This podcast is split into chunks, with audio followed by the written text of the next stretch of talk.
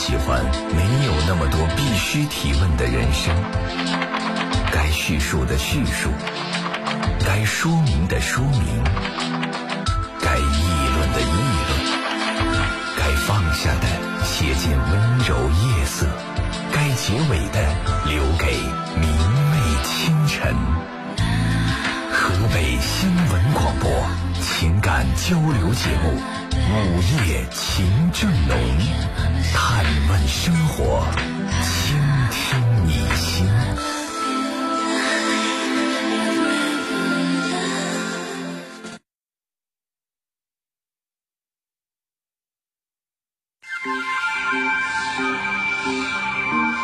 我们喜欢没有那么多必须提问的人生，该叙述的叙述，该说明的说明，该议论的议论，该放下的写进温柔夜色，该结尾的留给明媚清晨。河北新闻广播情感交流节目《午夜情正浓》，探问生活，倾听你心。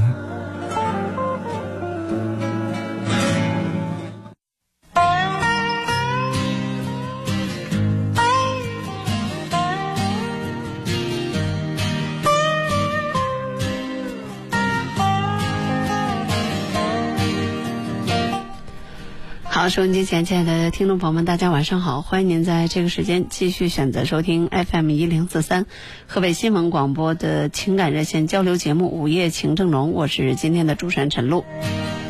外面好冷啊！这样的天气里，真的是希望能够在暖暖的北方特有的这种温暖里，然后盖上大被子，好好的睡一觉，别想什么心事，就彻底的享受，呃，当下的生活就好。但是也许有的人真的是睡不着。如果说有什么情感方面的一些烦恼或困惑，可以打电话九六一零四三或零三幺幺九六一零四三。不管你来自世界的哪一个角落，如果通过空中电波在守候收听我们的节目，希望呢我们共同度过一小时三十分。九十分钟的时光，很多听众都在问我说：“李爽干嘛呢？然后不上节目？”那李爽上一星期不也是上了整整一周吗？所以对于我们来说，倒班连续上一周是蛮正常的情况。如果再赶上家里有事儿啊，或者是有人休假呀，或者什么什么样，我们这都是属于正常的倒班哦。平常没有特殊情况的话，应该是我上一二三呃的夜班，李爽上四五六的夜班。但是我们基本上倒的挺乱的，就是 我要说想怎么上就怎么上，好像显得过于随便了。但基本上是大家按照自己的时间段和体力分配状况，还有家庭事务的安排状况来选择上节目。如果说特别特别想听李爽上节目的朋友，可能要等到下星期二以后，因为。呃，我们这次的轮次的倒班就是这个样子的。下星期二以后，好了，等着听众朋友的热线电话接进来。我们的节目呢是通过河北电台集通手机客户端、河北广播网同步直播的。大家呢也可以通过下载蜻蜓 FM 或者是优听 Radio 来关注收听我们的节目。节目当中的互动方式呢，可以关注我们的新浪微博一零四三午夜情正浓，也可以关注我们的微信公众账号陈露有话说。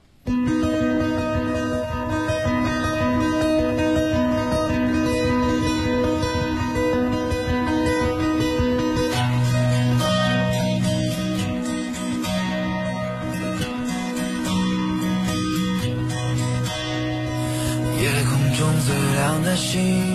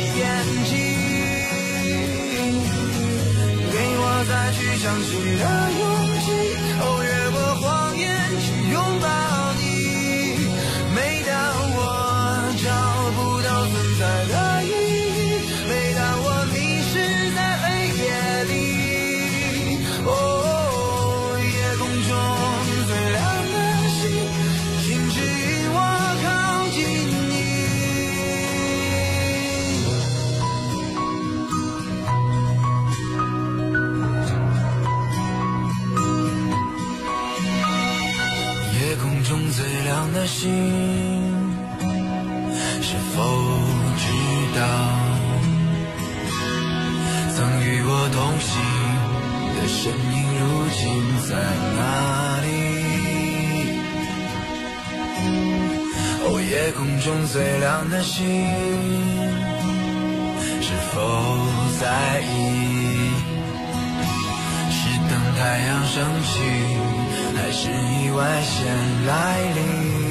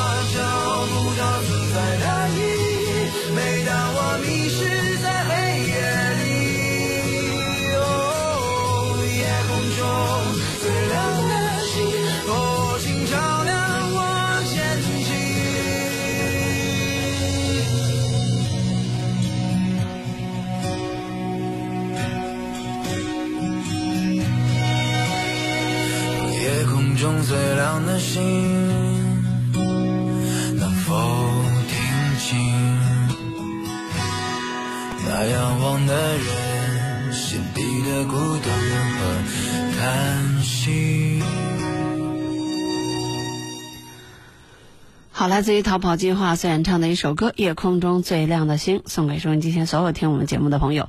今天节目一开始要回答一位听众在昨天提出的问题的一个补充哈，呃，就是关于那个股骨头坏死的。我们说了，关于医学问题和法律问题，我们在这里是不回答的。但是关于病情呢，因为我不是所有的病都。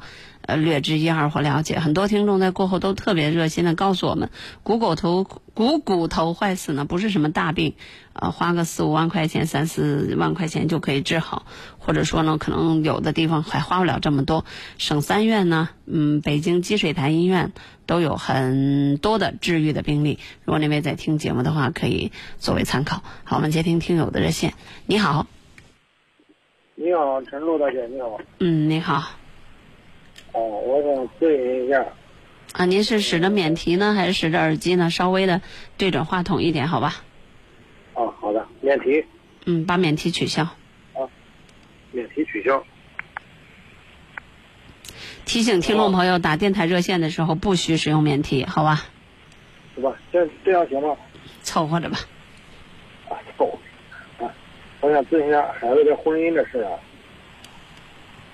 啊，您说吧。啊，这孩子现在结婚有了孩子了，现在还不到一个月呢，生了小孩了，这就是感情不行了，这过不下去啊，我就说。呃，不好意思，您的电话效果实在是太差了，您离话筒稍微近一点，尽量清楚的来表达，好吗？我啥都没听到。现在就贴，现在就贴在耳机上了，现在。啊？您那您再重复一下吧。您儿子结婚一个多月了，然后怎么着？呃，不是，结婚一年，快快一年了，这嗯有了个孩子，啊，有了个孩子吧，呃，他说现在这都没，他他他他现在挺烦的，他说是要选择离婚，这怎么整？我不懂什么意思，干嘛有了孩子要离婚啊？他烦啥呢就是，反正就是说，他对他媳妇现在沟没没沟通语言，是感情方面不大好。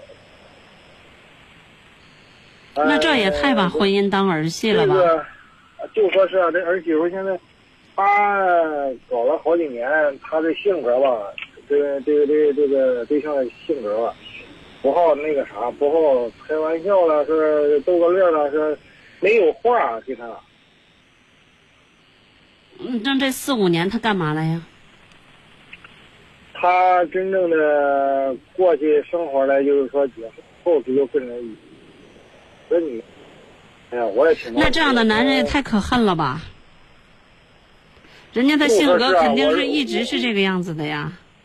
我就说，我说你俩搞了三四年，你的性格还不了解。对呀、你要说闪婚不了解也可以。他是这，他是这行啊。他这我我媳妇吧，就是说心疼孩子，就说看着看着这个对象吧，老实巴交的，嗯、那啥的，给我儿子做这个工作，就是没有就就是那个搞对象这几年吧，有一次也是发生了一次要要要分手啥的。他妈妈说，呃，看人孩子老实巴交的，您就别挑了，这个，他做了点工作，这就就就就稀里糊涂就结婚了，就是。你这时候这么说太不负责任。什么叫他？他又不是傻子，他又不是呆子。什么叫稀里糊涂的结婚了？谁掐着他脖子结的呀？他看着这大人给他操持这个婚事啊，就说那个不容易，就说，哎呀，他他从结了婚之后就就就看出他这个这个脸上就就不是他心里意思，就说，哎呀。那要是这个嫌性格内向、不活泼开朗，呃，离婚；那要是下边一个跟所有跟一些男孩子都开玩笑，整天往男孩子堆里扎呢？他这儿子，我在外边上班的时候，可能就看见又又暴脾气了，就是说。我只想说，你这个儿子其实这样做蛮缺德的啊！我我不想回答你那么多的问题了，因为我听得出来，你的儿子这样做，自始至终这样做，没有一点可对的地方。我不会帮这样的人的忙的。我只想说，这样的男孩子这样去结婚，不管他外面有没有人，他都，而且还有了孩子，太缺德了。啊，我，哎呀，我这当当父亲的人，哎呀，不知道。我要说一句，这样的人会遭报应的。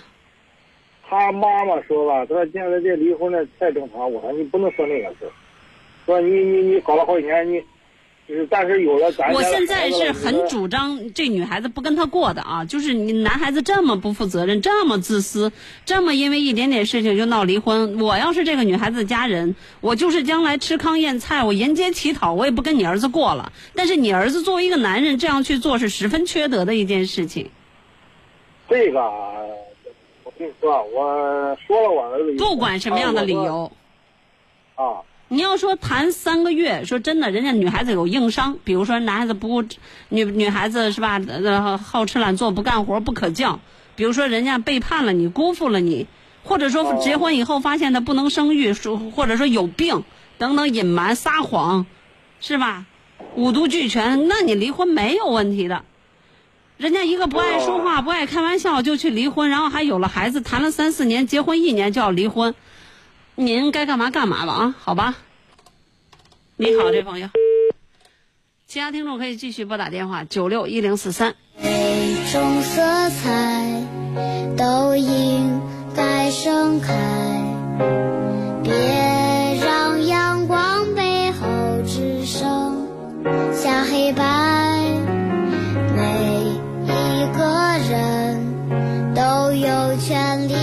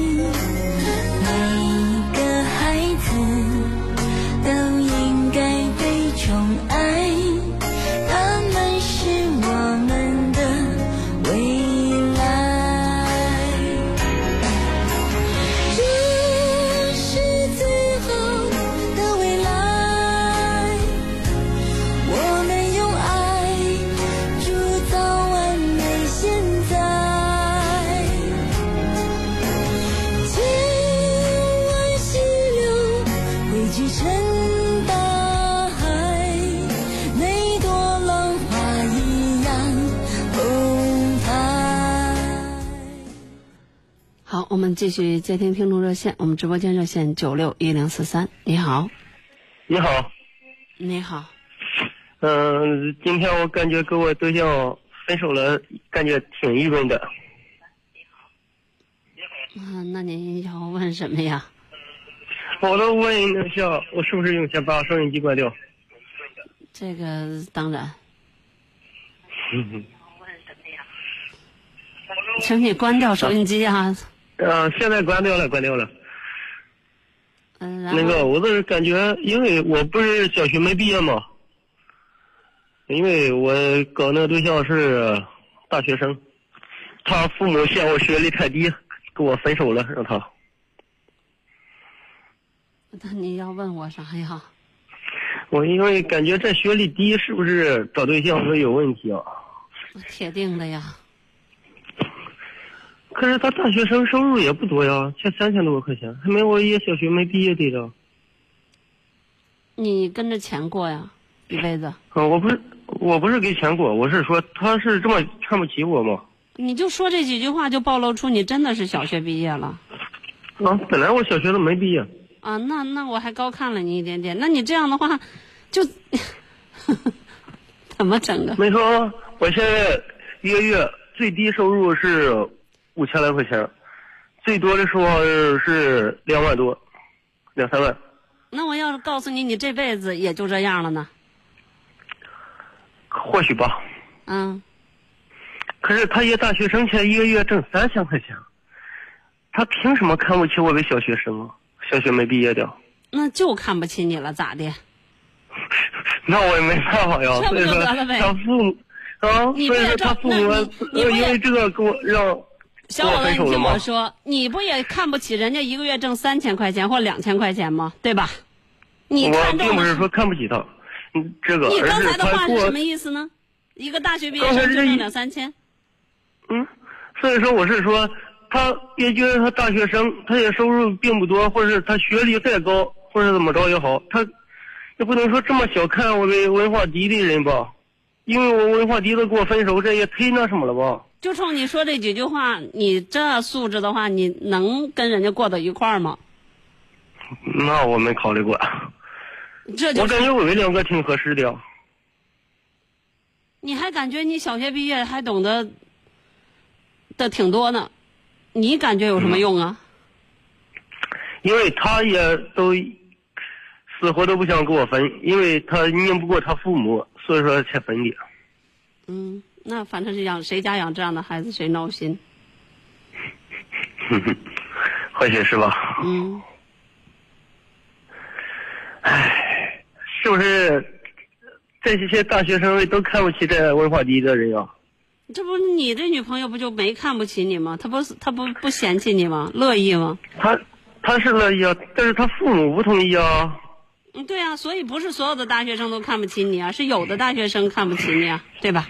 嗯，什么样的人再再穷也有人喜欢，什么样的人再有能耐也有人看不起啊。没说像我这种自所谓由的看对眼儿工作的呀。嗯，所谓的得看对眼儿嘛，对吧？是，是不是这种自由工作的也也有缺陷呀？反正就你这种说话的方式，在我这里肯定得不到尊重。因为我本身是一直都是自由工作。谁不自由啊？自由工作也不都跟你一个档次呀，也不跟你这么一个说话呀。我这自由工作的是今天想干就干，不想干有活都不去。人家比你牛掰的人多的是呢，也不像你这样啊。不是，我不是说牛掰，因为我是自己弄的车嘛，自己弄的挖掘机。哦，原来是开挖掘机的呀。哦，我自己的车还是。嗯，那这个孩子，行，祝你们幸福。嗯，他问题把分了，还祝我什么幸福啊？嗯，行，那那咱俩也唠不到一块儿，我也没法说，想说你的我也不敢说，怕得罪了你。我没事，什么话我都可以接受。那不，我不愿意说。没事没事，嗯，那就这样吧，好吧。好的。嗯，好，再见。真猛！你好，这位朋友，哎，你好，你好陈露老师吗？啊，叫我陈露就好。那个这么个事情，我们家里的事，我儿子跟我儿子媳妇生气，他是正月十六走的，他生完气走了，我一直找到现在，我也找不着他。他有一个儿子，他儿子七岁了，现在跟我跟我们在一块都，也我让那个给我属那个出谋划策的，我是还是找还是不找好啊？就你的能力啊，或干嘛的，他他跑是跟别人过去了，还是逃避责任？就是，嗯，咱咱再说点难听的，是自杀去了，想不开了，还是干嘛去了？你估计是干嘛去了？他跑跟人家过去了，那你他不他你找着也没有用，嗯那这么讲，你找着他也他也不回来，他也不会承担任何他应该承担的责任和义务，那就没有意义了。你要说他智力有问题，或者说他这个出去有啥想不开了，那我怎么咱找找是吧？活要见啥，死要见杀。嗯嗯但是他跟别人过去了，你就是找着了，也没有意义，你找他干嘛？他他现在他走他的离婚手续啥啥也没办呢。嗯，这要找着了，他要跟别人结婚了，还算重婚罪。现在他都在我们县呢县城跟前呢，我就是没找没看着人呢。嗯，那你可要说这么大一个范围，应该可以找到。您找到他要干嘛？是让他养孩子还是咋着？养孩子不养孩子的，他他有个儿子，他儿子也找他妈的，我我们这当爷爷奶奶的都心里特别不好受。你现在要找的是你儿子还是你儿媳妇儿啊？我儿媳妇，你儿子呢？我儿子在家，你儿子啥意思呀？他他意思他也惦着让给找回来。让给找回来，那他自己找了吗？他找着，他更找不着他，他见他根根本就不见他面。啊，你这个要是人家变了心，就像你说跟别人过上了，那估计，呃，你找着人也不回来吧？现在他这个手续啥的啥也没办呢。现在这瞎扯的，光同居不结婚的不挺多的吗？那早早晚有一天他得用着这些呀。他要真的在外边跟那个人结婚了，那法律上是重婚罪，你可以起诉的，可以判刑的，直接进去对的，都不带缓刑的嗯嗯，啊。你要是他他不想结婚，就跟那人瞎过，那顶多是一个生活作风问题，能咋地他呀？现在这个法律上，比如说这个派出所了或者啥的，这个他走以后，我都报警了，连那个秦秦皇岛市呃公安我都报警了，连我们卢龙的交警我都报了，呃，人家立案吗？给我他立案了。立案就没事儿啊，除非他这辈子不坐火车，除非他辈子这辈子不坐飞机，只要他一坐火车一飞机，只要是立案了，进入那网络的那啥，就应该能够找到。嗯，但看看，但是人家一般看那立案理由，管不管这闲事儿了？嗯，对，因为现在这个抛家舍业、到处瞎跑的人挺多的。你看立案的理由是啥了？你要说报成失踪人员，或者是怎么怎么着的，估计人家会到时候他一坐火车，因为火车都实名制嘛，是吧？那个对我我报警，那个我一报警，我都说他是在家生气，生气离家出走的，真报的。啊，那应该将来他一坐火车、一坐飞机，或者是，呃，哪怕买一个高速大巴票，都会被都会能都能找得到，除非在哪儿也不动，对，除非在哪儿也不动。他他是那个广西南宁人，这咋认识的媳妇儿？不会是买的媳妇儿吧？不是，这是的那个他爹找的人贩子给他整过来的。他爹跟着来着，上咱们家来着。哎呀妈呀，您快凑凑智商吧，这不是纯属的婚托婚骗吗？人家打心眼里就没想跟你过呀，亲。你要是这样的话，那爹都是假爹，那都是人贩子。不是，不是，不是，咱上他们家去过。再上家去过，像这种人家也不是诚心跟你过的呀。他在这过了八年了吗？跟你们家，啊，那一般像这种什么越南新娘呀，或者是什么广西啊、云南啊、湖南啊，只要这种什么的话，都是都是不诚心过的，找到下家就又跑了，你明白吧？嗯，这个我明白。他那你们家这边是不是智商不太好啊？你儿子或嗯者家里条件差？主要是要是他婆婆，我老爸忒成天一个生气，他这个那啥了，瞅着不惯，完就是长气走的，完再跟我儿子一叽咕，完他就走了，这么走的。哎呀妈呀，你这个不不知道怎么弄好了，你这个好像是不是捣鼓捣鼓还能捣鼓出一个案子来呢？这这贩卖人口是犯罪的。这个我们那个他这媳妇在在俺们这点，他自个儿都报过警，报过警，完了那个警察上咱们这儿都来过。啊，来过，完打听这个是咱咱这实际情况，他说他是人贩倒腾的，完了我这警察到这儿了，完我一五八十我跟他一说，说完他这不属于人贩倒腾的，哦，不行了，法律上解决不了的问题，我也解决不了，我我听不懂这个都，这啥呀？这都是、嗯嗯什么？为什么像他这种又不？你说是人贩倒过来，人怎么又不属于人贩子倒过来？这啥意思？不他自己一报说是人贩倒腾的，啊，呃，他是他爹找的人贩子，让他让人贩子给带过来的，就他爹不要他了是吧？啊，对，哎呦，这是什么情况呀？你这样吧，像你这种情况，听听我们台法制集结号，问问他们吧。我彻底，我这不够了，我这法律知识不够了，我不知道是怎么回事，好吧？按我的常识听，这都属于来路不正，来路不正，可能去路也会不明，好吧？我上的基他们家，我基础性的唱，你要知道，在这样的套路里啊，就是在这些婚托、婚骗和这什么的套路里，蒙一个家、装个爹、装个爸是很容易的事儿，你明白吧？啊，都是一伙儿一伙儿的。嗯。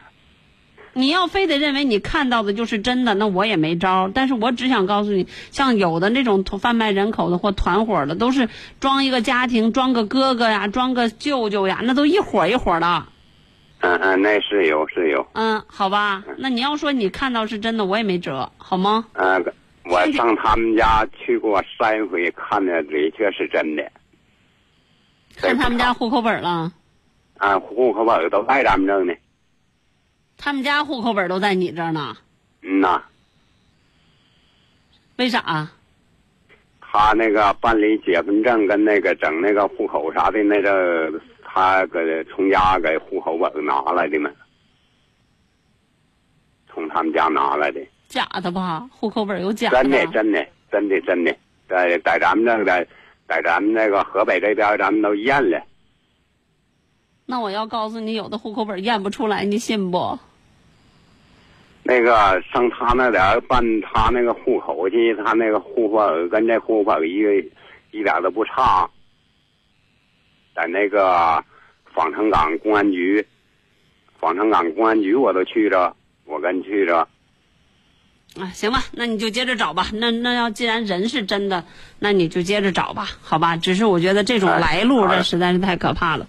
然后去路，那就自然而然就不知道了。你既然是诚心诚意跟你们过，既然按你说的这种诚心诚意跟你们过过八年，又有又有孩子，我觉得如果是什么的话，不会因为生气或跟你老伴儿怎么怎么着就跑，应该不会，应该不会。他是跟我老伴儿瞅我老伴儿长气走的，呃，是是瞅一回长气，还是天天长气啊？我老伴儿整整耍了差点二年吧，哦，那行吧，这么走的。嗯，那看看找吧。孩子孩子都七岁了，嗯，那找吧，好吧。嗯嗯，好嘞嗯，，好嘞。像他这个谢陈龙。有这事儿有那事儿，哎呦不行，我这我这情商、智商嗯都已经远远不够了。听众朋友们，我实在不能理解，怎么现在还有这种情况呀？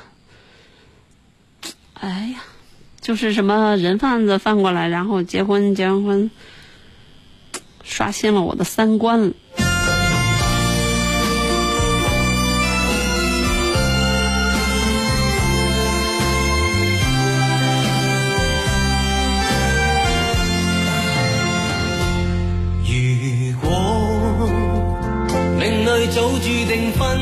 手，无需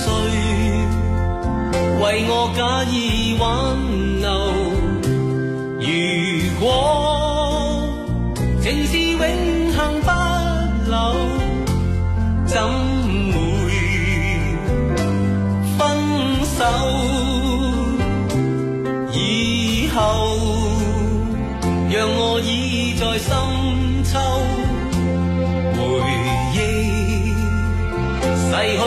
爱在心头，回忆。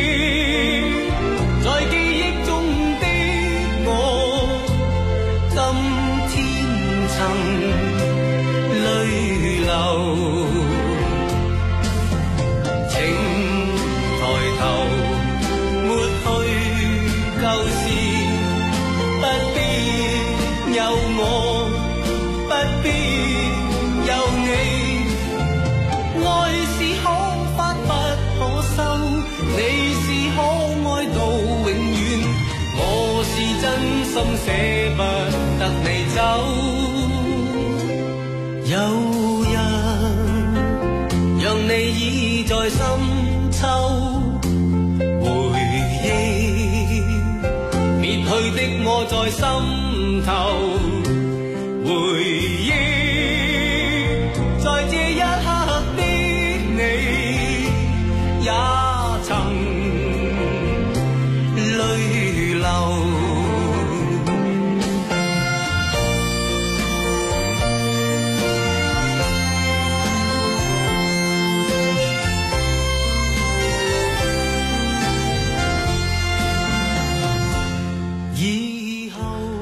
好，我们接下来接听听众的热线。你好，这位朋友，哎，你好。呃你好，啊你好，那个什么，我想谈谈我们自己家孩子的事儿。嗯，您说吧。啊，是这样，我们家孩子啊，现在就是学习啊特别厌烦，特别就是不愿意学这种这种局面。你给他谈心吧，就是谈一谈，谈着就哭了。我们家是个女孩儿，而且呢，我现在就是说什么呀，就是就是我现在我的状况是这样，呃，离了婚了，离婚大概有十年左右吧，可能有十年了。这小女，我们家是个女孩儿啊，她呢现在就是说什么呀？哎呀，特别厌烦，我也不知道，就是学习上吧，而且还有个特别不好的毛病，而且人家偷家长的钱，就是这一两年刚发现啊，就是说从今年吧，今年好像发现的，而且这一次比一次就是厉害嘛，从几百到几千就开始偷。几百到几千，嗯，第一次偷了好像是五六百块钱吧，就拿了。我当时说了说他，在社会上好像盗窃超过五百就可以追立案了，在社会上啊。你自己家孩子，你不可能就是报案吧？这这个事儿。但是你要知道，对于这样的事情很可怕了。法律既然有这样的界定，那就说明那敢到五百块钱的，那已经很可怕了。这么多年我们国家都没变过，那就说明五百是个数了。是这样啊，那个他偷钱呢，我就说第一次偷呢，我我我就是说说了说他，我就说觉得这样不对哈，他也认了错误了。而且我主要是学习，然后第二次偷了什么意思？我觉得恰恰相反。啊，是这样啊。对，学习重要不重要无所谓，我觉得偷钱这事儿得说清楚。嗯、我跟你正好相反，他花钱，我就跟刚才那个打进电话那挖掘机那小本逼也不重要，重要的是他那么自信爆棚。嗯，是，你看我，我觉得就是什么呀？他拿我钱，可能因为跟我离婚可能有关系，可能跟学校攀比可能有点关系吧，是吧？他有自卑感嘛，是吧？谁告诉你离婚就有自卑感的呀？我觉得孩子好像好像有这一方面吧。我，行，你接着说。我今天全碰了大茬了。不是不是不是我我我感觉啊，我就是听老师的，就是听听您听您的意见。嗯再一个就是说什么呀？他现在也特别厌烦，我不说你，我不知道你反复提到这厌烦是什么意思？厌烦什么呀？他现在不愿意学呀。我这我那时候给他说好了哈，就是说每天啊我俩都谈到意向了哈，就是说每天你学一个一个小时英语，然后不管你学英语也好，学数学也好，学物理也好，学某某个科。多大？你家孩子？你说。你家孩子多大？啊大概他是零二年的吧？零二年，今年应该十四了，十三了。十三周岁。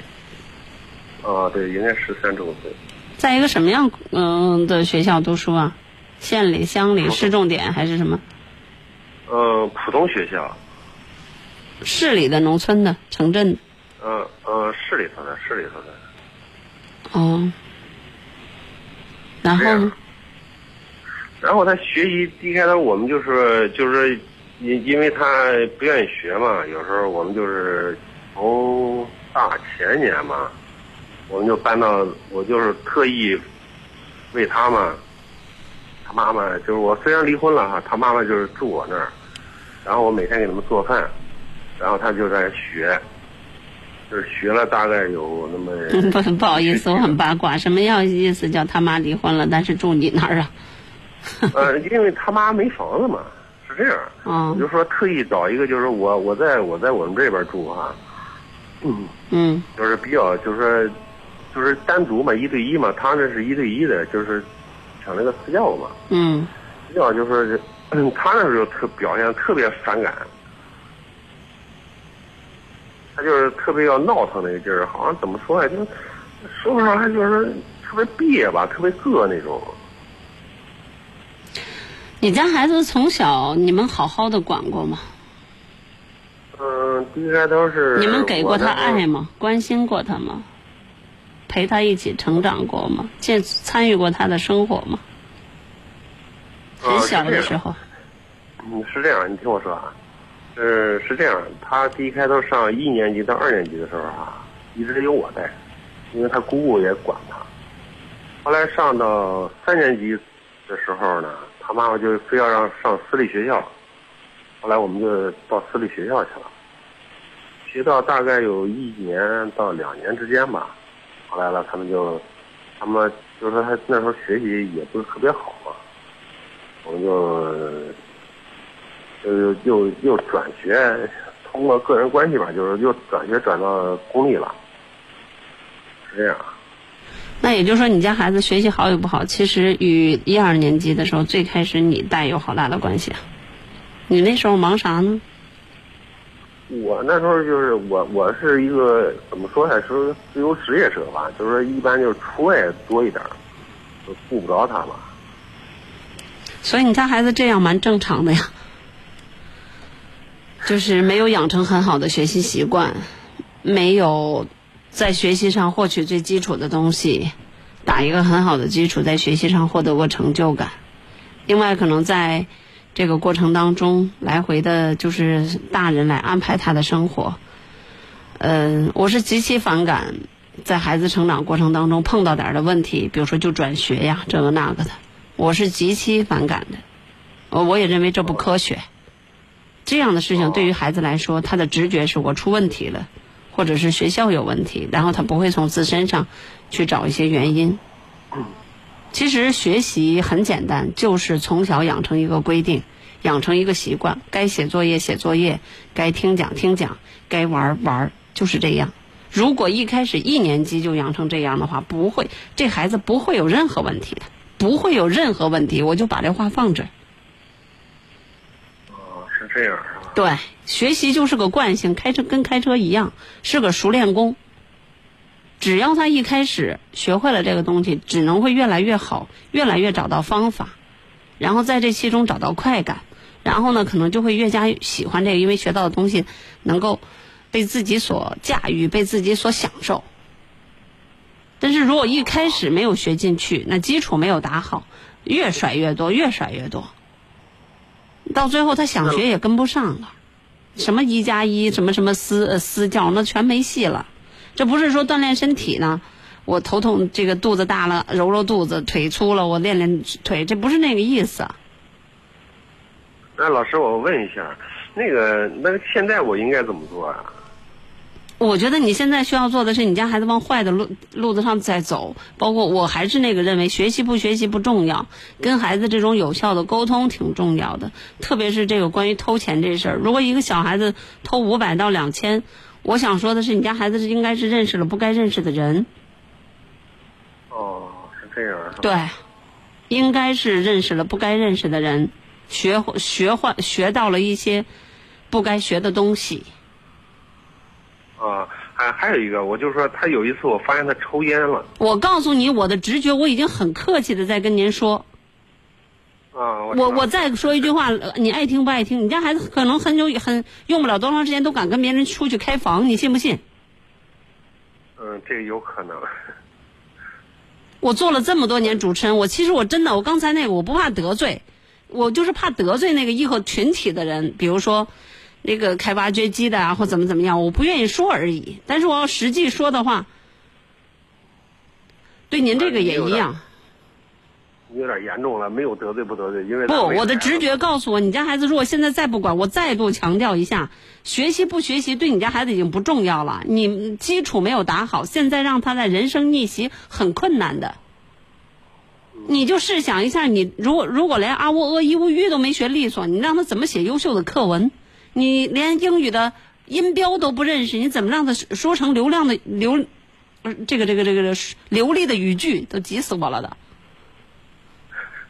哎，真是真是不好意思啊。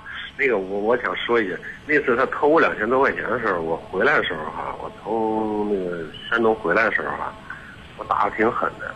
我不知道这个打没本事的父亲才打孩子呢。那我我是我有我你看我是经常出差嘛，有时候也确实也你上过学吗？我上过学，什么学历啊？呃，初中。难怪了。我刚才就想说，像你这样的父亲，啥都不懂，我不知道你你还想养出一个乖乖的、听话的，或者是怎么样的一个孩子，可能就相对来困难了。没事又跟孩子动武力，像你像你这个十二三岁的孩子，你去打他的话，只能打得他离你越来越远，认为这个家、这个呃这个父亲没有人懂他。没有人真正关心他，只能把他打得越来越远。说实话，他会和社会上那些坏孩子越来越近，哦，那我现在该怎么做啊？我也不知道。肯定是非常严格了。我就我我对这样的事情，我只我能给你出的主意就是，你不做你应该做的事情，最基本的事情，那你想做什么事情都不可以。是，我现在就是说我应该是每天接他上学下学，然后找他谈心或者吃饭各方面怎么着啊？这些是最基本的吧？那我现在教他，我肯定教不了他。那我是不是该请个家教啊或者怎么着？应该不应该没意义，因为他不学不进去了。这个年头要再想让他学，可能很困难，很困难。而且他初他这个年龄段应该是初二是吗？初一啊，对对对，初二初二。应该是初二初二。你要知道，我们国家的教育体系是这个样子的啊，就是你一年级到五年级，它是它是一个阶段，学习方法是一样的，靠死记硬背啊，靠这个游戏啊，靠理解啊就可以，这是一个方法。到了初中呢，又是一个方法，你可能需要认真听讲，你可能需要需要把一些这个呃稍微涉及点学习方法了，稍微的涉及点学习方。你要高你要到高三的时候，那基本上来讲，那初中你没学，你只要基础性的东西在你的头脑里，高三的时候从头再来也是可以的。你一段一段的，也就是说，我给你举个例子，就是你孩子如果初小学一年级到五年级没有学好是没有问题的啊，一点问题都没有。你但是你初一得学好，然后你初一又没学好，那完了，你整个初中就完了。现在呢，如果你家孩子初一到初三没学好，他要高一醒过味儿来了，那个时候再上点私教，那个时候是管事儿了。但是你现在还没到呢，他这个初中这个阶段的学习基本上就很困难了。我不知道你能不能理解，他没他没有连续性。它是一段一段的。我们国家这教育有些东西是基础的，但是基础的东西它并不一定决定了你的学习成果。但是你初一又是你初中学的学阶段的学习基础，你如果这个初一的你又没学好的话，那你初二、初三是不可能跟上的。那我怎么能让他跟上呢？我告诉你没有办法。如果哪个老师，收音机前哪个听众有老师说说一个初一或者学习不好的，对于学习学习就一个头两个大的那孩子，怎么让他跟上？那那那老师，你打进电话来。我就我的能力范围和我的知识范围没有，他听不进去的，他听不会的。我们哎，你要那么着的话，有一种就是倒回去从初一学，哦，可以。你要非要问的话，就倒回去从初一学。从初一把他基础再搞一下，是吧？嗯，可能是，可能可以，那得是前提，这个孩子本身只是笨，肯学习不坏的情况下，你家孩子是可能不笨，他不学，你明白吧？我刚才说的那些方法是、是指那些，说瞎话。哎你家孩子现在是撒谎，还有一些不好的习惯。嗯那我我我说句难听点儿的，你家孩子这种就就属于少调失教的。啊我也觉着是，你这啥都明白，你这揣着明白装糊涂呀？不是不是，我是说怎么教育孩子，我我就说什么呀？我不知道该怎么弄。你这个时候再问我怎么教育孩子，我要说啥都晚了，你你信不信呐？咱有什么补救方法没？有有一个科学的育儿方法，就从小到大，让这个孩子始终在美好、健康、快乐的环境当中成长。他认识不了那些，他也就是不知道怎么样是学坏。这个人是一点问题都没有的。你家孩子现在已经在一种错误的路上，或者是怎么样，这个再再想改变特别特别难。我要实际跟你说，你家孩子要是犯个罪，进里头当两天，待两天，估计出来就改了。哦，就是说，我现在就是说，现在要严一点儿，就是说比较就是。我我说的严绝对不是指打，而是指你现在亡羊补牢，也许为时不晚，需要断绝他，或者说约束他，在很多方面继续学坏了。你可能呃学习不学习不重要了，你可能需要再让再再花费大把的时间，让他别再犯错。哦比如说刚才提到的抽烟、接触的那些坏男孩儿，行，行行你是一个小女孩，起码她的一些自尊心的东西、对对对对，生理安全的东西，这些你要给她讲了。哎呀，我就我就操心这个。我要说这小男孩，我就不这样操心了。说实话，要小男孩他愿意学学，不愿意学以后学个技术什么的，是吧？也可以。就你这心理，你家孩子估计，你家这女孩也得养成那样。你要这么说，你一定在话语话外当中透露过，你家孩子一定鸡贼似的早听到了。养男孩也不是那样养的，那就养成那样的。你看人大学生都不跟他搞对象，好吧？啊，哎呦喂，能不能养孩子呀？你好，这位朋友。嗯，可能等的久了。好，要不大家对这样的事情七嘴八舌一下，通过陈露有话说来各种的七嘴八舌，也可以通过我们的车友会女王驾到陈露车友会来七嘴八舌，说说你们的看法。哎呦，实在是觉得有些人养孩子就跟那个真的跟小鸡下蛋似的，咕哧下出来一个，然后就不管了，在那放着。这养孩子是一个非常非常需要花费心思，而且它是有风险的事儿。养好了可以，养不好的话，你这辈子别想省心。不存在说他爱成啥样是啥样。所谓的儿孙自有儿孙福，那是指乖孩子，一个听话的孩子，一个规矩的孩子，一个有着良好的基础，就是家庭教育的孩子，才是儿孙自有儿孙福。但是说，如果一个孩子在某些方面他跑偏了，他不单纯儿孙没有儿孙福，爹妈也没有爹妈福了呀。我们的热线电话是九六一零四三，欢迎大家继续拨打。星河中流淌着真实的情感，夜色里情绪也有了颜色。午夜时分，那些感情的心事，细细密密，那些真诚的、坦率的交流，总有一句说到你心里。深，情正浓。每晚二十三点，河北新闻广播午夜情正浓，欢迎继续收听。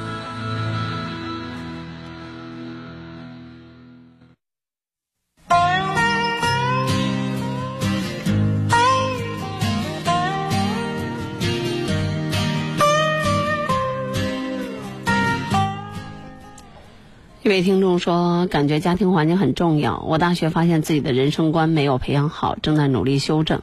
还有一位听众说，如何做人最重要。那这个小伙子，我其实我想和你说一句，家庭环境不重要，在于你父母的性格很重要。就是你们的家庭环境是不是和谐呀？或者其实这种遗传的东西是蛮重要的。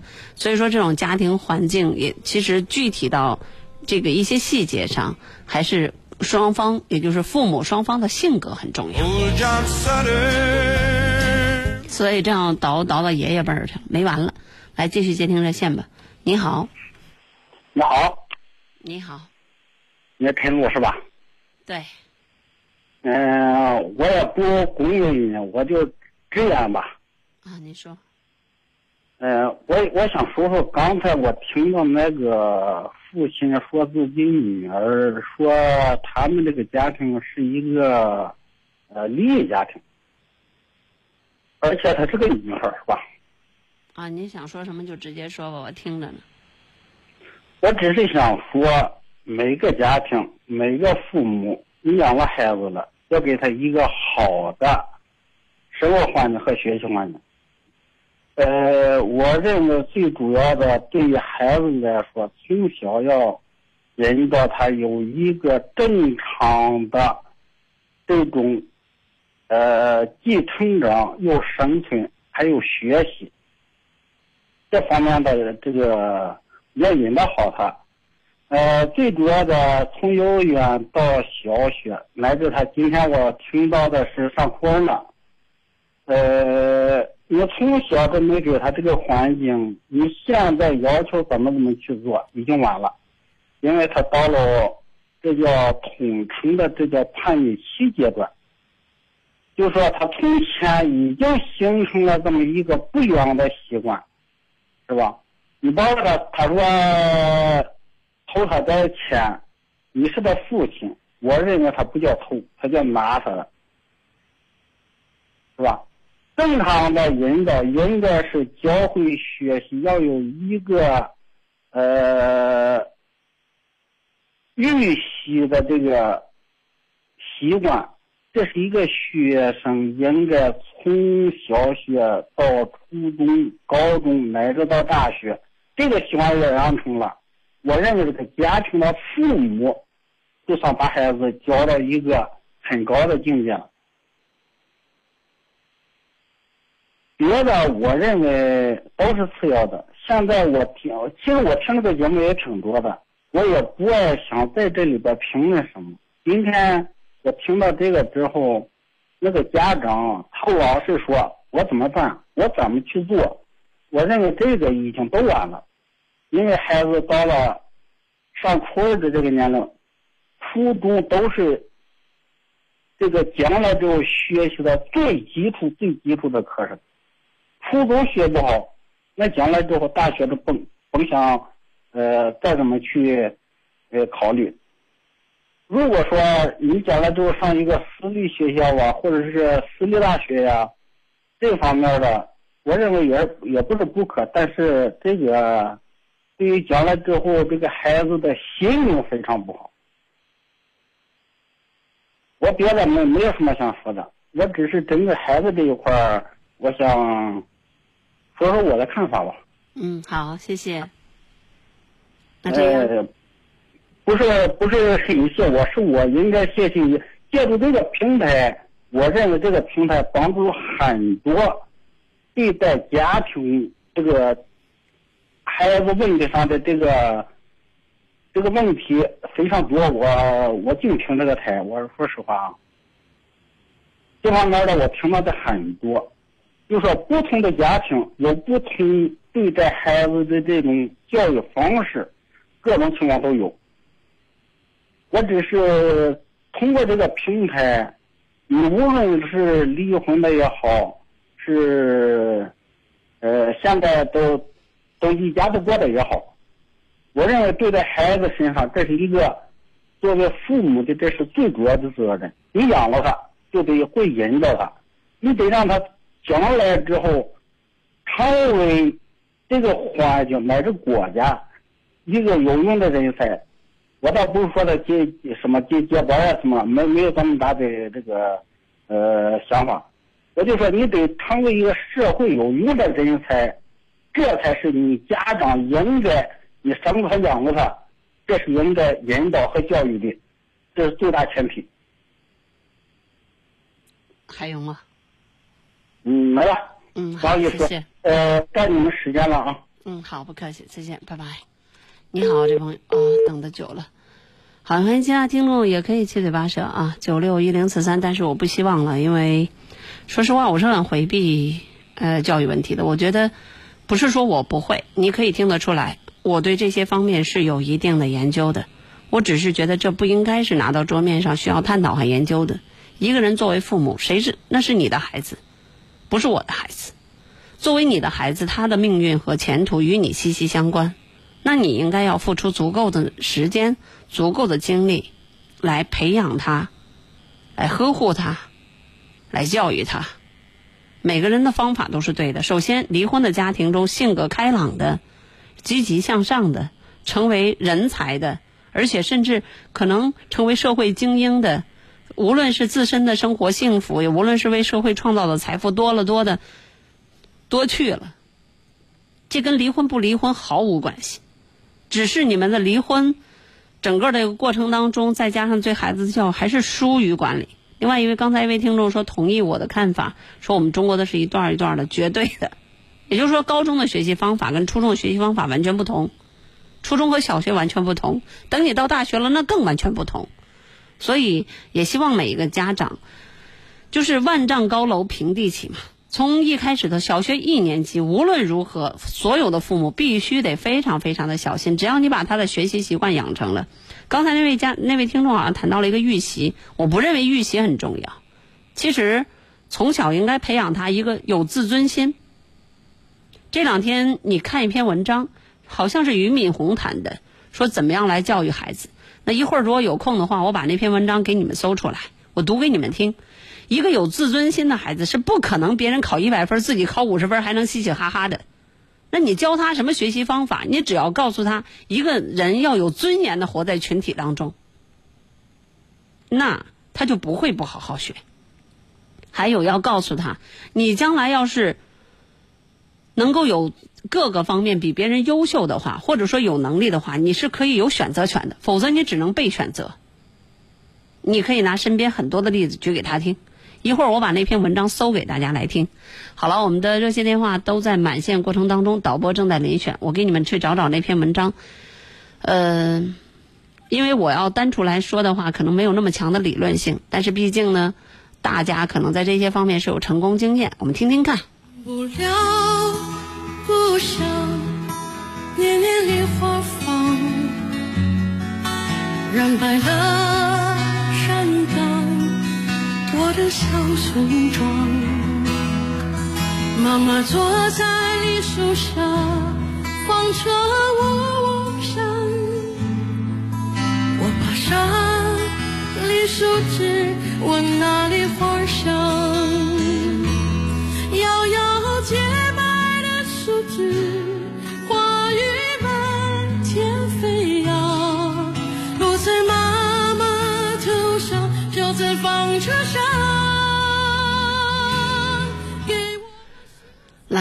抓紧时间给你们读这篇文章。不会生孩子、不会养孩子的人都给我听好了，省得以后再问我那些那么儿科的问题。好好听着啊！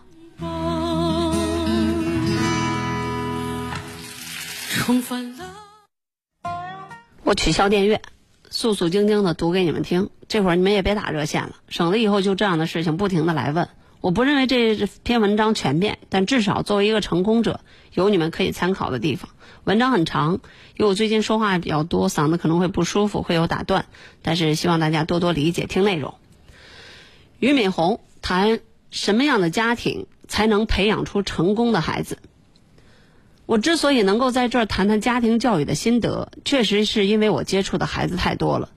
从我在北大开始教书，一直到后来办新东方。对，补充一下啊，这俞敏洪是新东新东方教育集团的总裁，毕业于北大。说到现在，从新东方走出去的七百多万学生，我看到过很多幸福的学生，也看到了很多被耽误的学生，看到了很多家长因为孩子的成功感到无比的幸福，也看到了很多家长因为孩子的不成功而痛不欲生。我看到很多贫困家庭最后因为孩子有出息而生活的满心幸福，我也看到很多亿万富翁的家庭最后因为孩子问题，父母甚至患上了精神分裂症。好多父母都和我说：“于老师，我把我所有的钱都捐给你，只要你能把我的孩子变成正常的、幸福的孩子。”我常常对他们说：“现在你们说这个已经太晚了，因为孩子是从一出生开始到十八岁就基本定型了，所有的事情都要在十八岁以前做完。”中国有句古话说：“三岁看大，七岁看老。”现在中国社会处于巨大的转型期中，从农业社会一下进入到商业社会，而现在的中国对商业道德和商业伦理本身的认识又不完整，很多小企业都陷入这样一个慌乱中间。而在这样一个慌乱中，我们应该怎样教育孩子？比如说，我们教育孩子诚恳，但孩子诚恳后又在外面受人欺负；我们教育孩子善良，结果我们发现善良的孩子得不到社会的认可。我们就会反思，是不是该教孩子投机取巧一点？是不是该教孩子更加凶悍一点？我们成人做的一些事情，有些时候会不知不觉给孩子展示了不好的东西，对孩子本身的价值观、世界观、人生观的形成带来重大影响。因此，我们教育孩子的方针出了问题。第一，家庭教育的头等大事，听好了，不是学习，而是人品教育。现在进入了对家庭教育非常复杂的时代，社会里面有标准，家庭里面有标准，而且这些标准还有可能是错误的标准。比如说，我们的标准是要求孩子在班里进前五名，孩子只要能考上北大清华就算成功，到哈佛耶鲁就更加成功。这虽然是标准，但在我看来都是错误的。为什么错误？因为它最后变成了家庭的唯一标准。而孩子的成长有很多标准，比如说人品是否高洁是一个标准，个性是否健康是一个标准，做事是否有创造力、想象力是一个标准，有没有吃苦精神、有没有勤奋精神是一个标准，有没有摔倒在地上敢于爬起来的精神也是一个标准。现在的社会把成功限定在一个特别狭小的范围之内。对孩子来说，考高分、成绩好就是标准。孩子五六岁会弹钢琴，就会得到奖赏。我们的成人世界里，从不以一个人拥有多少真心朋友作为成功的标准。我们成人世界里的标准就是这个人有钱、有地位、有财富。我自己深深的陷入到这样的痛苦之中。许多人见到我后，第一句话是：“于老师，你现在也进入中国富豪榜了。”没有人会说：“于老师，你的人品不错。”第二句是你作为新东方的掌门人，新东方很赚钱呢。假如有一天新东方倒闭了，我一分钱都没有了，还有人认为我是一个成功者吗？如果我成了一个身无分文、必须要靠自己的力气赚钱的人时，还会有人过来告诉我：“于老师，你真是一个了不起的人物。”那时候我才觉得这个人是我真正的朋友，真正认可了我的成功。我本人认为自己是一个成功者，不是因为我有新东方，我赚了钱，而是我有一个做人的基本准则。我始终认为我是一个善良的人，我是一个心中没有邪恶念头的人。从小到大，我没有做过一件伤害别人的事情。当然，有时候话语上一不小心说了一句伤害别人的话，这是有可能的。有些话脱口而出，别人会觉得不舒服，我可以向他表示道歉。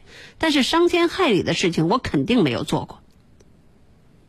我觉得我成功的第二点在于我非常愿意去帮助别人。其实一个人无论在什么地位都是可以帮助别人的。我现在有条件可以向甘肃的地震灾区捐款三百万元，可以为甘南建造一所新东方希望希望小学。我很乐意去帮助他们。当我们什么都没有的时候，你也可以帮助别人。大家都认为做事情才需要自己有才能，但还有另外一种方法。我从小特别热爱劳动，我干农活，干家务活。我在十四岁的时候就获得了我们县里的插秧冠军，十七岁的时候我是县里优秀的手扶拖拉机手。我父母的勤劳带动了我的勤劳，我这个人成绩一直不好也不坏，老师根本不太关心我。但我想起老师和同学，我想引起老师和同学的注意，所以我从小学一年级起就一直打扫教室卫生。到了北大以后，我养成了一个习惯，每天为宿舍打扫卫生，这一打扫就干了四年，所以我们宿舍从来没有排过卫生值日表。另外，我每天都拎着宿舍的水壶去给同学打水，把它当做一种体育锻炼。大家看我打水打惯了，最后还出现一种情况，有的时候我忘了打水，同学就说：“俞敏洪怎么还不去打水呀？”但是我并不觉得打水是一件多么吃亏的事情，因为大家都是同学，互相帮助是理所当然的。有人说我傻，有人问我这样打水有什么好处？我相信好处会是有的。你做一件善事，它的回报今年可能会出现，也有可能十年后会出现。如果你做了一件好事，当天就要求回报，那你一定是个势利眼，也是个心胸狭窄的人。你不要求回报，回报也会来。当你有困难的时候，周围人都觉得你是好人，他们能不帮你吗？从我的经历，我想告诉所有的父母。如果你的孩子没有教育好，在外面惹是生非，别人指责你的孩子时，你就会说这个孩子家教不好。他们不会说老师没教好，新东方外语没教好，叔叔阿姨没教好，人家会说有其父必有其子，有其母必有其女。你的孩子没出息，问题一定出在家庭教育上。孩子长大后出问题，一定是父母种下的根源。孩子的成功与否与父母对孩子的家庭教育是否正确息息相关。我们教孩子教的是人品和道德，是否把孩子的人品和道德教育好，是孩子一辈子成功与否的关键。只要他是被尊重的人物，他的一辈子就会活得特别顺利。父母亲可以想一下，你们是想做一个备受欢迎的人，还是一个处处被防范的人？好多家长无形中都在教小孩子小家子气，教孩子占便宜，教孩子怎样想办法超过别人，把别人踩在脚下。最后的结果是，孩子不明白在这个世界上怎样生存。你给孩子什么东西，孩子未来就是什么样的人。我女儿学习水平现在处于中等，但我从来不以此作为女儿是否努力的标准。我和我老婆的教育观念正好相反。我老婆是女儿不进前五名就生气，而我刚恰恰相反，我女儿得十五名我也很高兴。我每次都会对女儿说：“我看你们班四十个同学，你十五名，后面还有二十五个人，你多厉害呀！”从孩子一辈子的角度来说，你的孩子分数是好是坏，是进北大还是进普通大学，没有任何的本质区别。真正把孩子一辈子距离拉大的是与他为人处事有关系的人品。人品的树立来自于什么？来自于榜样的力量。父母作为孩子的榜样是不能逃避的。我们要求孩子的东西，你做到了吗？你有吗？比如说，家长一边打麻将一边呵斥孩子去学习，孩子当然不愿意。当父亲说“老子没出息”，你也想跟老子一样没出息吗？孩子就会说：“你说你没出息，那打麻将时我看你也挺开心的，你没上大学也挺开心啊，为什么我还要上大学呢？”父母是孩子最好的榜样。但是我在树立榜样方面遇到很多问题。我的工作是要用电脑的，但是我打开电脑，我女儿就会以为我在做其他的事情。虽然我对女儿讲我是在工作，但是我女儿不相信。没办法，后来只要我女儿学习，我就拿一本书在我女儿旁边看。这样一来，就有一个规矩感在里面，榜样起到了一个重要的作用。我的父母对我起到非常重要的作用。我的父母不认字儿，但是父母身上的优点我耳濡目染。成为我做人的准则。我以我父亲为例，我父亲是个木工，是架大梁的，他是我们那儿方圆十五里的专家。我父亲是一个一高兴就可以不要工钱的人，因为架大梁家的人都要请喝酒，我父亲一喝高兴就不要钱了。因为往家拿不回钱，我妈跟我爸打架。我爸长得很壮，我妈长得很瘦小，结果每次都是我母亲打我父亲，父亲从来不还手。我从父亲那里学到，不管别人说什么，他都特别的无所谓，任何时候都不伤害我妈。我妈属于个性特别刚强的人，有时候说的话我听着都挺难受，但我父亲从来没有还过嘴，所以我老婆怎么训我，我都不回嘴。我觉得我应该向父亲学习，父亲的大度变成了我身上的一个优点。我母亲带给我的东西更多了，有两样东西是我从小就学会的。第一，要勤劳勇敢。城市里的家长让孩子勤劳勇敢是家庭教育最核心的东西。好多人会说，我们家孩子连作业都忙不过来呢，怎么勤劳勇敢呢？家务我都帮他做完了，他怎么勤劳勇敢呢？虽然我现在条件很优越，但我还是想办法让子女们勤劳勇敢。不像我那个时候，你不劳动的话就饿死了。农村的环境注定不需要我父母说，我就会去做。我母亲带给我的第二点是要乐于助人。我妈妈是一个特别喜欢帮助别人的人。第一件事儿，有一次下大暴雨，当时我才八九岁。这个时期的孩子最容易受父母影响。当时家家户户都晒着玉米，我妈妈带着我姐姐、我、我爸，我们一家四口人一起把邻居家的稻谷全都收回去了。等到要收我们家的稻谷的时候，才发现我们家的稻谷已经被大雨淋湿了。当时我很不理解，妈妈就给我讲了两点：首先，别人有困难的时候，你就要去帮助人家。他们家里没有人，如果我们不帮他们收，他们家一年的粮食就会淋湿。其次，如果邻居之间相处的不好，是不可能在遇到困难的时候互互相帮助的。我母亲用实际行动告诉了我“远亲不如近邻”的话。我跟女儿说，不能说同学的坏话。同学天天跟你在一起，如果身上他们身上如果有你认为的缺点，你放在心里。更重要的是，你要学习同学们的优点。我女儿立刻反问一句：“你跟妈妈在一起的时候，不也议论很多叔叔阿姨吗？我为什么不能说同学的坏话？”一句话让我无言以对。从此以后，我就跟老婆定了一个规矩：在孩子面前，从不议论别人的缺点，一定说对方的好话。第二点，培养孩子对生命的爱心，也就是心情教育。如上所述，现代家庭教育要做的头等大事，就是要教育孩子有良好的人品。第二，就是要进行心情教育。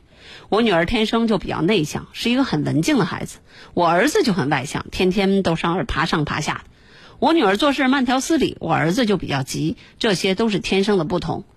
除此之外，孩子的智商也不同。我目前还没有看出我女儿和儿子智商有什么不同，因为他们年龄差距比较小。我们会发现这样的情况。在一个班里，有的孩子永远是第一或第二，他智商确实高；而我们的孩子不管怎么努力都在中间甚至后面。在这样的情况下，家长们应该怎么办？孩子们是有区别的，但是只要你的孩子没到白痴的水平，只要孩子能正常的走进教室上课，就能够做出重大的事情来。我是中国企业家协会的副会长，这个协会有一千多个企业家，北大、清华、复旦毕业的还不到二十个。剩下全是普通高校毕业的，甚至有的还是农民、工人、大专生、中专生等等。他们他们都成为了成功的企业家。所以，教育只能决定人生的一部分，不能决定一切。我们家长必须有一个本领，在任何情况下，既能督促孩子进步，又能保持孩子的自尊不受伤害。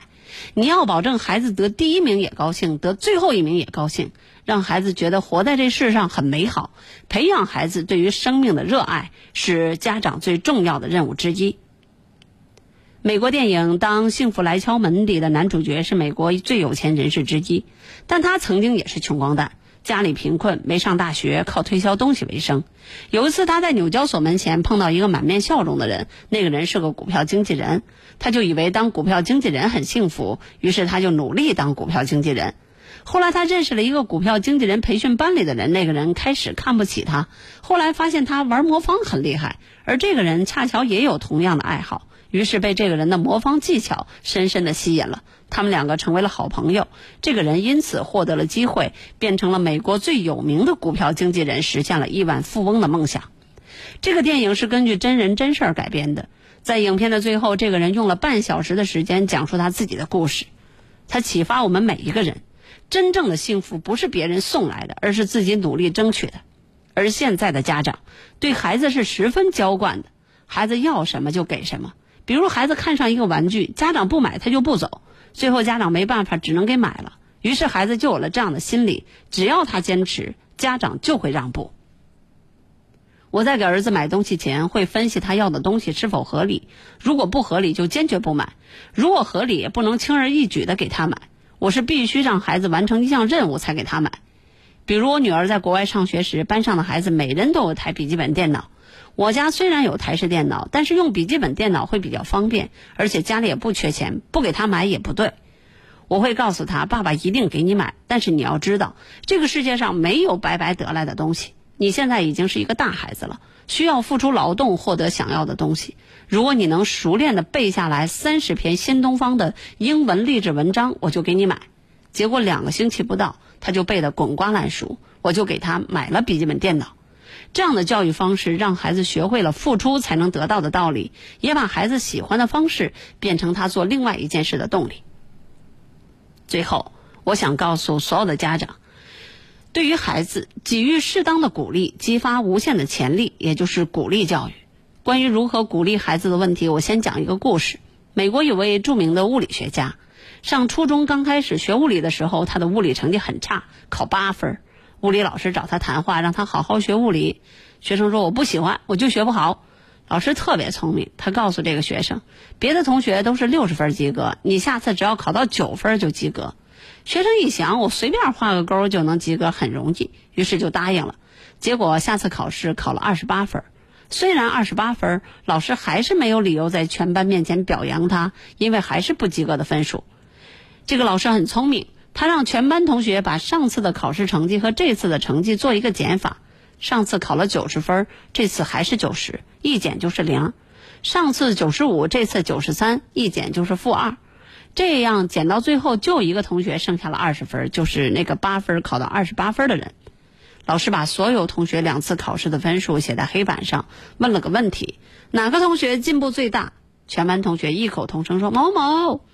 这是一个铁的事实。因为只有他一个人进步了二十分，这种鼓励方式不但没有侮辱的色彩，而且有很大的激励的色彩。这个学生一下就兴奋起来，他想，无论我考到四十八、六十八、八十八，我都是全班进步最大的，我有无数进步的空间。老师做了件聪明的事儿，孩子就觉得有了广阔进步的空间。从此，这个孩子就喜欢上了物理，并最终成为了全世界最伟大的物理学家之一。老师的教育方式十分重要，但是家长的教育方式更重要，因为孩子更加看重家长的一针一情。我举一个简单的例子：假如你的孩子是全班最后一名，你怎么对待你的孩子呢？大部分的家长都是打一顿或者骂一通。孩子明明知道自己错了，但是没有办法，他就考了零分，你怎么办呢？你还不断的伤害他，到最后他可能就不学了。我建议家长们站在长远的角度上去想一想。第一名和最后一名到底有多少差距？难道没上大学的孩子一辈子就没有出息了吗？绝对不是。就像我刚才说的，只要把孩子教育好了，不管做什么都是有出息的。我可以举自己的例子，在高考的时候，第一年没考上，第二年没考上，第三年才考上的。我用了三年的时间和我的同学拼了一年。我在北大毕业的时候，我们全班五十个同学，我是全班倒数第五名，但是成绩并没有阻碍我做成自己的事业。人的成长是一辈子的事儿，绝对不是你在小学、大学所得的分数决定的。分数对于孩子来说很重要，但是不能因为孩子分数低就认为孩子没出息。请家长一定要改一改判断成功的标准。孩子分数高是成功的标准之一，但是千万不要把它当做必然的标准，更不能当做唯一的标准，否则你的孩子就会无数次的受到伤害。因为任何一次考试只有一个第一名，如果一个班里有四十名学生，难道除了第一名，其余的三十九个孩子都是笨蛋吗？都是失败者吗？绝对不是。所以做父母的一定要记清楚，绝对不能让孩子吃住你，绝对不能要什么给什么。教育孩子和驯养动物是一模一样的。现在很多做父母的还不如动物园里的驯兽员。驯兽员训动物有两种方式，第一是鼓励，绝对的鼓励；第二是限定，甚至是惩罚。我曾经问一个驯养海豚的驯鹿员、驯兽员，为什么他训的海豚能从水中跃出，并从那么高的圈儿钻过去？他说：“其实海豚开始是不会做的。我先把这个圈儿放在水里面，被训的海豚钻过去就给他条鱼，没钻过去就不给。海豚也不笨，很快明白了吃鱼的方法，使劲蹦啊蹦啊。后来海豚就形成了一种条件反射。”动物肯定不如我们聪人聪明，比如说我告诉你这个圈儿你钻过去，我就让你上北大，你肯定就钻过去了，因为你知道这个东西对你有利。海豚不会知道利益的关系，但是海豚明白一个道理：只要我钻过这个圈，我就有鱼吃；没钻过去就会挨饿。从上面海豚的例子中，家长应该明白一个道理：鼓励和限定在孩子的教育中十分重要。比如说，孩子得了零分，你要鼓励孩子下次考到十分。但孩子一想考到十分还是挺容易的，你就可以再加一些条件。比如说，这个孩子爱吃麦当劳，你就可以把它当成一种诱惑，答应孩子考到十分带他去麦当劳，然后再把孩子的分数一点一点加上去。比如说，你的孩子考了六十分，你千万不要说下回你要考到九十分，或者把孩子臭骂一顿。你要对孩子说，六十分已经不错了，下回你能不能考到七十？我不把你跟班里的同学比，我只看你今天比昨天进步，你明天比今天进步。这个孩子的分数可能在潜移默化中就上去了。时间关系，我只能给大家阅着读最后一篇，因为这篇文章你在百度上是可以找到的。最后一个提到的家长如何培养一个成功的孩子，就是最后我要谈家长会犯的另外一种毛病，就是才能综合征。父母特别想让孩子变成天才，其实这是父母的虚荣心在作怪。中国父母会犯两个毛病：第一，凡是自己不会的东西，孩子都得学会，希望孩子在某个领域中获得成就，所以很多家长就强迫孩子学钢琴、学这个学那个。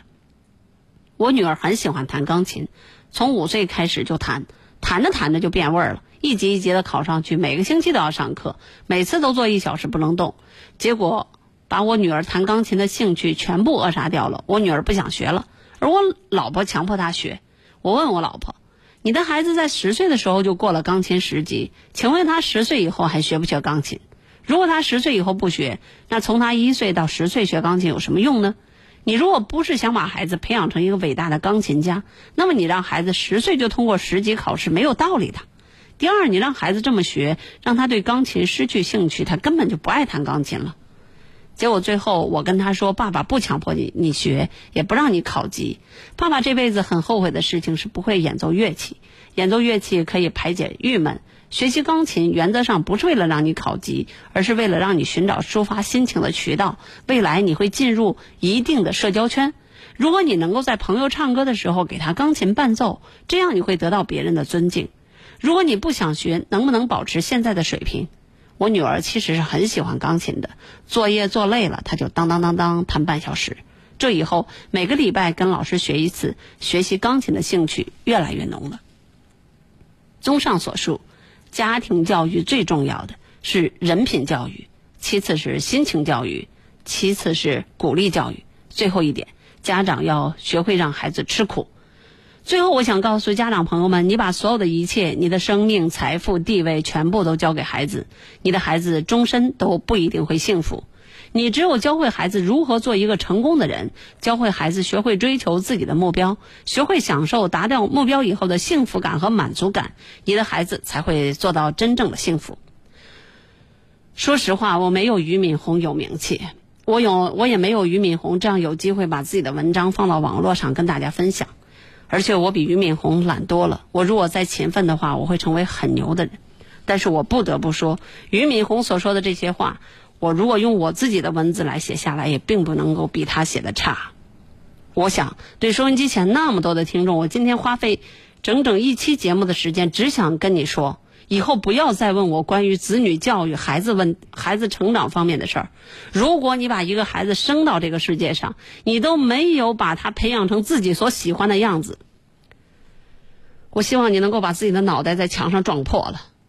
这无关乎我，也无关乎能力，只是你用心不够。只是你用心不够。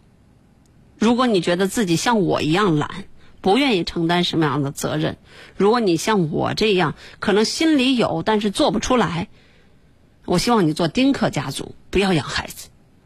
感谢大家守候收听今天的午夜情正浓，今天算是一个特别节目了。我只是希望以此为戒，以后这样的问题不要来问我和李爽。我们在这些方面应该都是达人，也堪称所谓的专家。但是，我们不愿意和你们去谈这些问题。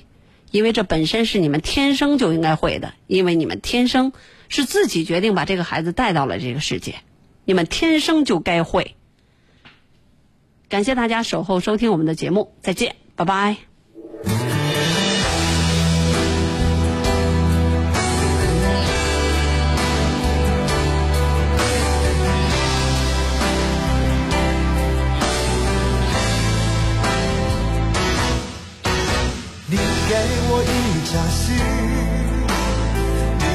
着我，你，被你，从心里剥落的感情，痛得不知怎么舍去。不要这场记忆，不要问我结局，心里的酸楚和脸上的笑容早就合二为一，迟迟不能相信这感觉，像自己和自己。分离。那信誓旦旦的爱情在哪里？我一言难尽，忍不住伤心，衡量不出爱或不爱之间的距离。你说你的心不再温热如昔，从哪里开始，从哪里失去？我一言难尽，忍不住伤心，衡量不出爱的距离隐隐约约中明白你的决定不敢勉强你只好为难自己我为难我自己。